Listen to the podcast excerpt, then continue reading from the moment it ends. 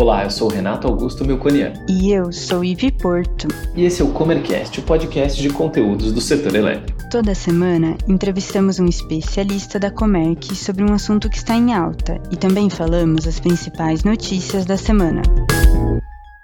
Nessa edição, vamos falar sobre os preços de energia elétrica. Especialistas do setor avaliam que a conta de luz deve ter um aumento médio superior a 15% nesse ano. A estimativa leva em conta dados de 53 distribuidoras de energia e 7 permissionárias do país. As maiores altas devem ocorrer nas regiões Centro-Oeste e Norte, com 19,4%. A seguir, completando o ranking, vem a região Nordeste, com previsão de alta de 17,6%, seguido do Sudeste, com 13,1%, e a região Sul, com 12,2%. Enquanto isso, os analistas de mercado prevêem inflação de 4,81% em 2021. A ANEL, Agência Nacional de Energia Elétrica, anunciou para este mês de maio a bandeira tarifária será vermelha patamar 1, com custo de R$ 4,169 para cada 100 kWh consumidos. Para nos ajudar a entender por que os preços da conta de luz estão subindo tanto, o Comercast convidou Mariana Sverzucci, executiva de negócios da Comerc.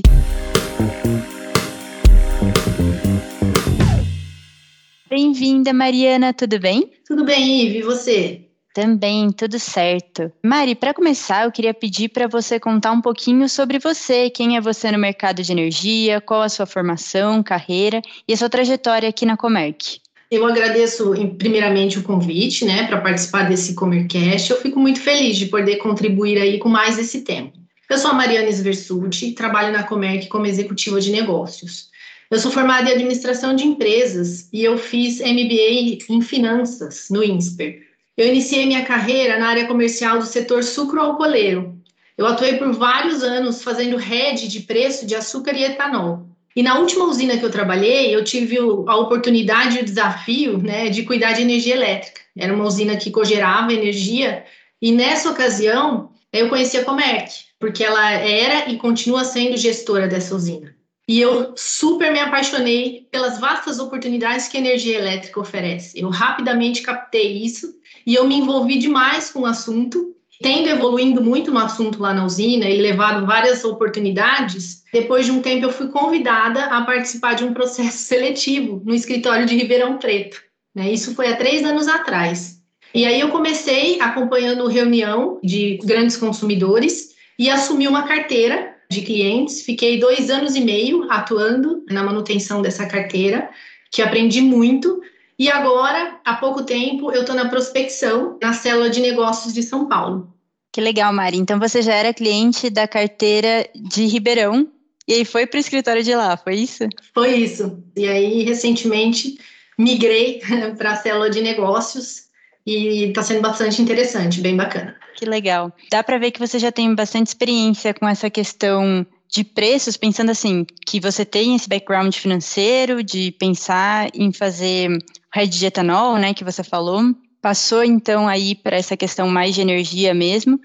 Daí eu queria então que você comentasse, assim, entrando mais no nosso tema, quais que são os principais fatores que estão levando ao aumento da conta de luz, olhando aí para esse lado mais de preço-custo mesmo. A expectativa é que haja um aumento de 14,5% nas tarifas agora no ano de 2021. Né? Se a gente pensar que a gente tem 53 distribuidoras no país, olhando uma média dessas 53 distribuidoras, a expectativa é aí em 14,5% o aumento das tarifas, que é um componente só do custo da conta de luz. E o vilão desse aumento é a própria distribuição de energia elétrica. Mas por quê, né? O motivo é que as variações é, do IGPM e do IPCA no ano passado foram bastante significativas. Né? O IGPM fechou acumulado em 23,14%, né? o IPCA com 4,52%. E o que acontece é que as distribuidoras elas vinculam as receitas delas ao IGPM e ao IPCA, e elas acabam repassando esse reajuste para o consumidor final.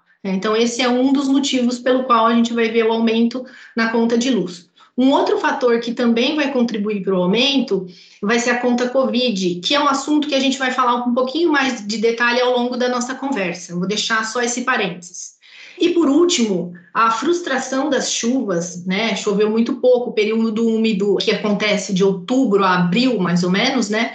Ele veio com uma frustração das chuvas, né? E aí o acionamento das usinas térmicas, que faz com que o custo da geração aumente, e isso motiva o acionamento das bandeiras, né? Que são aqueles adicionais tarifários que a gente vê entre bandeira amarela e vermelha patamar 2. Então, esses foram os fatores aí que estão levando ao aumento na conta de luz todos os consumidores, tanto os individuais quanto os empresariais, a indústria, comércio, eles estão sentindo esse aumento da mesma forma? É, todos vão sentir, né? Então, se a gente pensar que os consumidores em baixa, média e alta tensão, né, são essas três categorias que a gente tem, todos de alguma forma vão sentir, mas em proporções diferentes. Então vamos pensar nos consumidores individuais e comerciais que estão em baixa tensão, que são os consumidores menores, são chamados de consumidores cativos. Eles sentirão um aumento numa proporção maior, porque eles pagam as tarifas integrais cobradas pela distribuidora, sem o desconto que o próprio Mercado Livre de Energia oferece. Então, esses consumidores cativos sentirão em maior proporção. Agora, os consumidores industriais e comerciais, que estão em alta tensão, né, e que migraram as suas unidades de consumo para o mercado livre de energia, que são os chamados de consumidores especiais, eles sentirão sim um aumento, mas uma proporção menor, porque eles possuem desconto nas tarifas cobradas pela distribuidora, estando no mercado livre de energia. Entendi. E você comentou um pouquinho sobre a conta Covid, né, para a gente explorar depois em mais detalhes. Então, eu queria saber em que medida esse empréstimo bancário que foi feito às distribuidoras de energia ou seja, a conta Covid, influi nesse movimento da alta de preços que está previsto para agora, 2021? O que, que aconteceu? No ano passado foi regulamentada uma medida pela ANEL. O que, que foi essa medida? É uma linha de crédito para garantir às distribuidoras recursos para compensar as perdas em razão da pandemia. Com a queda inesperada do consumo, as distribuidoras deixaram de entregar toda a energia contratada e, por consequência, elas não receberam essa energia. Né? Apesar disso, elas têm que pagar para as companhias que geraram essa energia. Então, houve um descasamento de caixa aí para a distribuidora. E a conta Covid foi um empréstimo, então, de 15,3 bilhões de reais, feito por um pool de bancos públicos e privados para preservar as contas das distribuidoras né, e de outras empresas do setor e reduzir o impacto da pandemia para as distribuidoras e também nas tarifas dos consumidores. E essa medida permitiu que essa tarifa ficaria diluída em cinco anos, ao invés de ficar concentrada em dois anos, que seria o 20 e provavelmente o 21, né? Então, essa tarifa veio para reduzir esse impacto. E as primeiras parcelas né, da conta Covid começam a ser pago agora, em 2021, e vai prorrogar para os próximos cinco anos, mas de uma maneira mais diluída. E pensando ainda nessa questão assim das tarifas que a gente estava falando um pouquinho, recaem uhum. também sobre elas os impostos e os encargos da conta de desenvolvimento energético, né, que a gente chama de CDE. Você poderia explicar qual é o peso que esses tributos têm sobre a conta de luz? A ANEL aprovou o orçamento da conta de desenvolvimento energético, a CDE, já para 2021. A cota que vai para a tarifa de energia foi da ordem de 19,6 bilhões de reais. A CDE é um dos principais encargos do setor elétrico, tá? E ela tem sim um impacto importante nas contas de luz. Para se ter uma ideia, tributos e encargos representam 48% da fatura que o consumidor paga todos os meses para ter eletricidade no seu centro de gravidade. Então, sim, é um peso muito alto no orçamento aí dos consumidores, com certeza. Legal. E você falou um pouquinho lá no início sobre esses índices de inflação. A alta dos preços de energia elétrica, ela acompanha, ela não acompanha esse índice de inflação e por que acontece isso? É bem interessante a gente saber um pouquinho sobre isso, né? Então, diferente do que acontece com os combustíveis, né, cujos preços sofrem influência do mercado internacional, a energia elétrica, né, os preços da energia elétrica, eles estão atrelados a uma variável bem diferente, que é a variável natureza. E a principal variável é a chuva. Então, as chuvas nesse final de ano, nesse período úmido, foram raras, né? E isso afetou os níveis de reservatório. E sem essa capacidade de geração das hidrelétricas, por estarem com reservatórios baixos, houve a necessidade de acionar as térmicas, que gastam mais e impacta diretamente no preço. E isso faz com que os preços descolem desses índices de inflação. Então, diferente do que a pergunta propõe, né, a inflação é impactada pelo preço da energia. Né? Ao contrário, a energia não é impactada pelos índices de inflação, ela sim, ela tem influência na inflação. Que legal. E tem uma solução assim para amenizar esse movimento de alta ou não?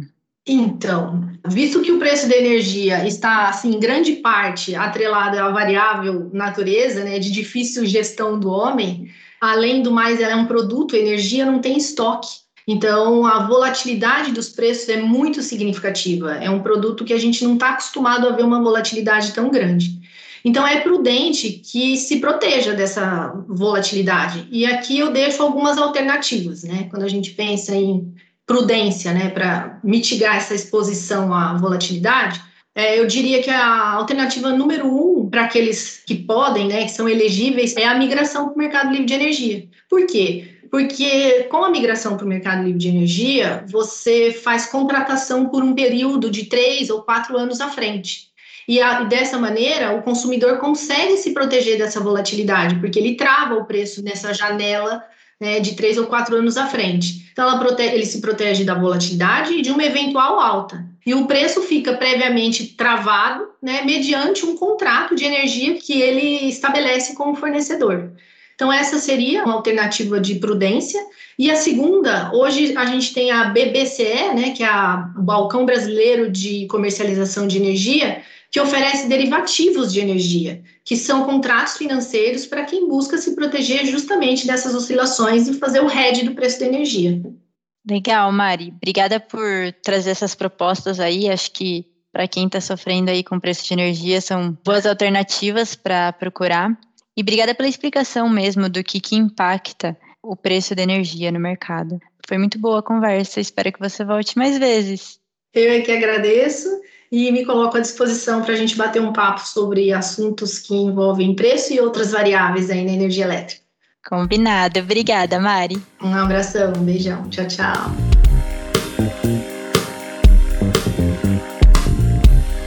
E agora vamos às principais notícias da semana. O ministro de Minas e Energia, Bento Albuquerque, afirmou em evento realizado na última semana de abril que a geração distribuída deverá alcançar uma capacidade instalada de 7 megawatts ao fim deste ano.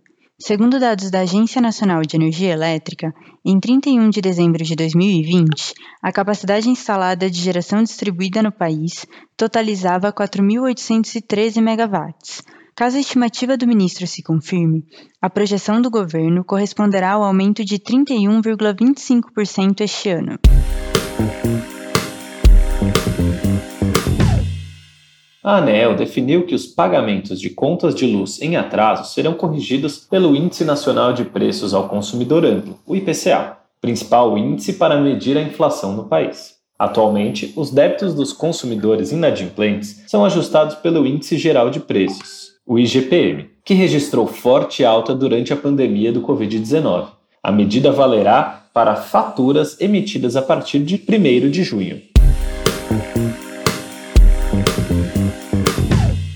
O mercado livre de energia elétrica fechou o primeiro trimestre deste ano com 8.978 consumidores, volume que representa um crescimento de 20% quando comparado com o fim dos três primeiros meses de 2020. Neste ano, o segmento tem registrado a segunda maior média mensal de adesões de sua história, um total de 150 adesões, atrás apenas do recorde de 2016, com 192 novos consumidores livres.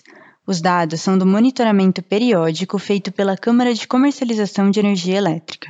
O setor de serviços continua respondendo pela maior parte das novas adesões ao Mercado Livre, com uma parcela de 27%, seguido pela manufatura, com 18%. Outros segmentos produtivos completam o ranking.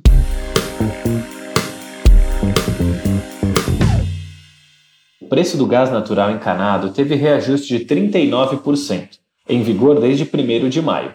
O aumento foi definido pela Petrobras e será repassado aos consumidores, mas não imediatamente, conforme informou a Associação Brasileira das Empresas Distribuidoras de Gás Canalizado. O reajuste aos consumidores depende ainda da revisão tarifária feita pelas agências reguladoras estaduais. Vale ressaltar que o aumento de 39% não é para o gás de botijão, apenas para o gás natural encanado. No Brasil, 91% das famílias usam gás de botijão para a cozinha, enquanto apenas 8% usam gás encanado, segundo dados de 2019 do IBGE. O setor que mais consome gás natural no país é a indústria, com um percentual de 43% do total produzido. A geração de energia elétrica usa 38% do total produzido, enquanto os veículos movidos a gás utilizam 9% e as famílias consomem apenas 2%. Gostou desse episódio? Ficou com alguma dúvida ou tem alguma sugestão de tema para o Comercast? Mande para a gente em faleconosco.comerc.com.br ou nas redes sociais. Até, Até a, próxima. próxima.